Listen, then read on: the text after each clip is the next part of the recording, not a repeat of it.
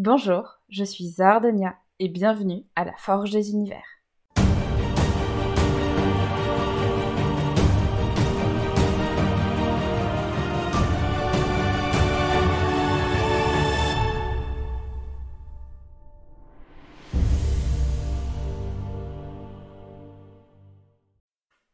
Aujourd'hui, on se demande s'il est obligatoire de créer un univers quand on écrit de la fantasy. Créer un univers, c'est fastidieux. Et ce, même si on ne crée qu'un univers restreint. Mais lorsque l'on écrit de la fantasy, est-il vraiment nécessaire de créer de toutes pièces un univers pour y raconter une histoire? J'ai envie de vous répondre un grand oui, mais en vérité, la réponse n'est clairement pas aussi simple. Avant de continuer, j'aimerais rapidement faire un point sur les fanfictions, car au vu du temps et du travail que la création d'un monde demande parfois, on pourrait se demander pourquoi ne pas réutiliser ceux déjà existants. Pour celles et ceux qui ne le savent pas, les fanfictions sont des récits qui permettent aux fans d'un univers de le prolonger en y racontant d'autres histoires ou de l'amender avec des récits alternatifs. Dans certains cas, il peut s'agir de romancer la vie d'autres personnes, de certaines célébrités. Ce cas-là ne nous concerne pas ici. Donc la fanfiction réutilise donc des mondes qui existent déjà et n'en crée pas de nouveaux. Bien que cette pratique soit courante parmi les fans, je tiens à rappeler qu'elle relève du plagiat et est de fait illégale. C'est pourquoi je ne donnerai aucun conseil relatif à la rédaction de fanfiction dans le podcast, sur le blog Monde Fantasy ou dans mon livre. Revenons à nos moutons. La fantasy fait partie des genres dits de l'imaginaire, dont font également partie le fantastique et la science-fiction. Ces genres sont apparus au XIXe siècle pour s'opposer aux genres réalistes et naturalistes, pour mettre en avant le droit à l'imagination et au rêve. Ces fameux genres de l'imaginaire se caractérisent donc par des éléments, des événements et des personnages qui n'existent pas dans notre monde réel.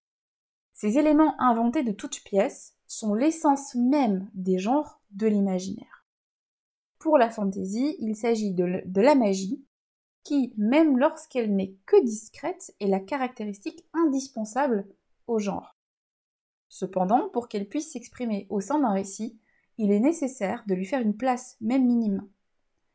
Et pour ce faire, il n'y a qu'une solution, créer un cadre sur mesure pour elle, l'histoire et les personnages. Toutefois, Bien que l'on ait l'habitude des univers aux horizons indiscernables comme peuvent être la Terre du Milieu, les royaumes anciens ou le trône de fer, il n'est pas nécessaire de créer autant. L'étendue de la création du monde dépendra de vos envies, de vos besoins, du genre dans lequel vous écrivez, des besoins de votre histoire et du temps à votre disposition, dans le cas où vous devriez respecter des dates butoirs. Par exemple, dans le cas d'une histoire d'urban fantasy, le récit se déroule dans notre monde.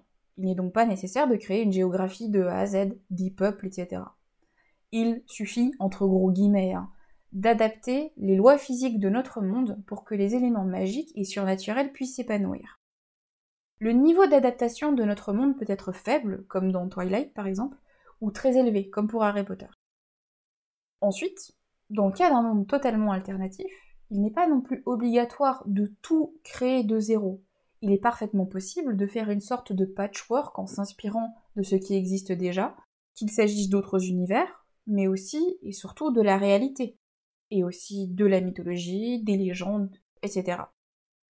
Donc, oui, quand on écrit de la fantasy, il est obligatoire de développer un univers narratif dans lequel la magie a sa place. Cependant, il n'est pas nécessaire de le bâtir à partir de rien, de devenir le ou la nouvelle Tolkien non plus ni même de développer un univers ultra étendu. Il est parfaitement possible de créer un monde, inspiré d'une autre, dans lequel la magie et le surnaturel ont une place plus ou moins importante, comme de créer un univers très restreint, inspiré de ce qui existe déjà et de la réalité. Voilà, c'est tout pour aujourd'hui.